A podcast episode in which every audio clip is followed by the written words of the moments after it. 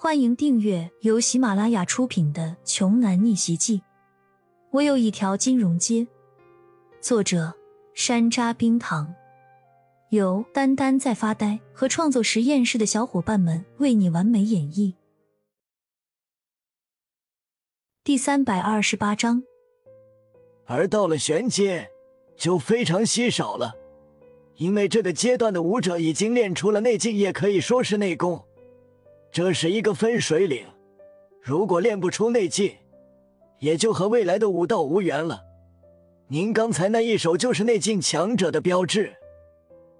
内劲非常难练，以剑士为例，他从小被金融街培养锻炼，到现在已经快二十年了，还没有练出内劲。庄九接着说：“第一阶高手的内劲已经异常浑厚，可以凝聚成形，护身于外。”这个时期的武者已经可以轻易抵挡住火器的进攻，至于天阶，则是一种升华，有种种不可思议的威能。不过这种高手很少，也只有炎下的四大家族才有几位这样的高手。金融街肯定也有，不过我还不够资格知道。说着，庄九有些惭愧。还有您不知道的事啊。骄阳诧异的看着庄九，他不是金融街的管家吗？庄九说：“是的，我的权限还是不够，我只能管理飞舞者的事情。”骄阳听了，只是点了点头，并未说什么。见识到了骄阳的实力，庄九也不再阻拦，只是希望骄阳能够小心。这个世界上人外有人，天外有天，厉害的人很多。骄阳的天赋极为罕见，这么年轻就能达到玄阶，今后的前途将不可限量。之后，庄九为了不让骄阳骄傲，特意讲述了当代炎下最有天分的年轻人，其中唯有一位名叫慕容倾城的年轻人令骄阳有些在意。传说他是慕容家百年难得一遇的奇才，未成年时参加各种炎下特殊组织的训练。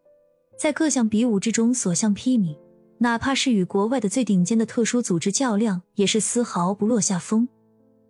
后来成年回家，与其他三大家族的天才共称炎下四杰。不过他好像并不满意与其他三人相提并论。之后，炎下四杰四下比武。传说慕容倾城简直如同战神一般，一开始四人各自为战。后来，他逼迫的其他三人不得不联手对付他。尽管是这样，他依旧是打压的对方抬不起头。放在古代，这样的人就是吕布、关羽这样的武者天才，是万夫不挡的战神猛将。提到慕容倾城，庄九也是感叹万分。可惜他是家族势力的人物，家族势力有慕容倾城，再不济还有其他三杰。反观金融街。这些年都没有出现过一位天才武者。他现在是天阶武者吗？骄阳颇有兴趣的问道。庄九重重颔首道：“必然。如今他比你大不了几岁，已经被称为炎下守护者。炎下守护者，这个头衔可真够大的。看来庄九所说必然是真的了。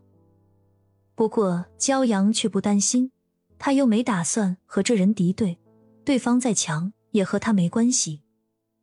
庄九走了，他得回去报告骄阳是武者的消息。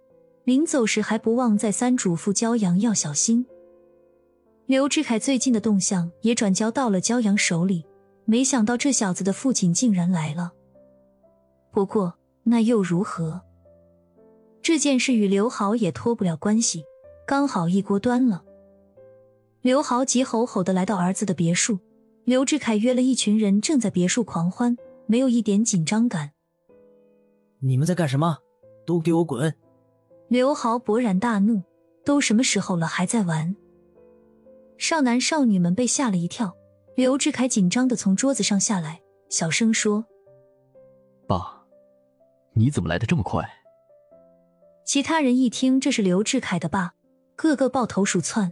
人家老爸气得脸通红，再不走就等着挨批吧。几秒钟，整个别墅就剩下了刘志凯和刘豪二人，一时间显得还有些空旷。刘豪踢翻了一个桌子，发泄着心中的愤怒，说：“我能不快吗？再晚来一点，就怕你小命不保。”本集播讲完毕，想听更多精彩内容，欢迎关注“丹丹在发呆”。